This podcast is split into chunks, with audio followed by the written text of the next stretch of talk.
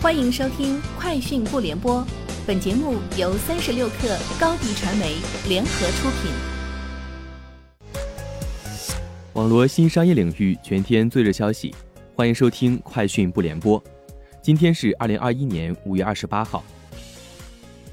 中国汽车工业协会副秘书长陈世华表示，从影响周期上看，二季度大概率将继续延续芯片短缺情况。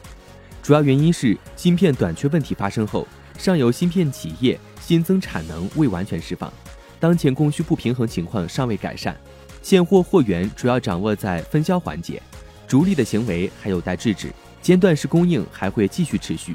上半年芯片问题影响预计在百分之十以内，供应紧张的局面将延续到三季度，四季度会有缓解。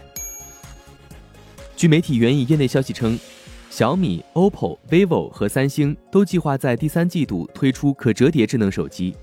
三星今年已决定不推出高端 Note 系列产品，转而专注可折叠智能手机，包括 Galaxy Fold 和 Galaxy Z Flip 系列。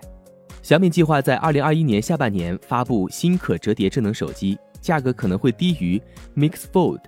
另外，OPPO 已推出概念模型 OPPO X 二零二一。并可能在今年下半年将其商业化。腾讯云与智慧产业事业群今天宣布成立技术委员会，新成立的技术委员会下设云原生、标准制定实施、研发效能提升、质量与运营稳定性、技术前沿探索、技术协同共建等八大工作组。腾讯公司高级执行副总裁、云与智慧产业事业群 CEO 汤道生担任会长。美团今天发布了二零二一年第一季度业绩报告，财报显示，二零二一年第一季度，美团新业务及其他部分收入为人民币九十九亿元，同比增长百分之一百三十六点五。受新冠肺炎疫情后复苏及业务扩张以满足消费者不断增加的需求所推动，收入增加主要源自零售业务、B to B 餐饮供应链服务及共享骑行服务。支付宝数据显示，过去一周。我的小程序用户访问量增长了百分之一百六十五。一周前，支付宝宣布小程序数量超过三百万个，并开始公测将我的小程序入口位置升级到首页黄金位，目前正在逐步灰度中。三十六氪从知情人士处独家获悉，高途课堂创始人陈向东日前召开内部会，会议结果是高途课堂将裁员百分之三十。同时，信息流业务、直播业务全部关停。字节跳动旗下教育业务即将进行大范围架构调整。有知情人士称，接下来就是裁员。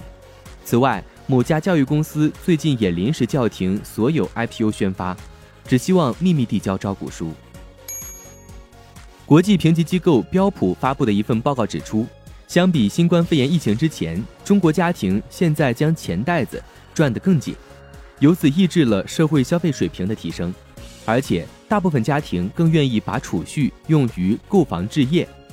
标普在报告中称，虽然这会在短时间内拉动房地产行业增长和大宗商品价格上涨，但却可能使中国房地产市场再次陷入过热。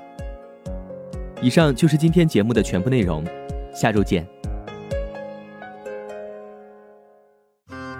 高迪传媒寻求食品电商货源合作，合作请关注微信公众号高迪传媒。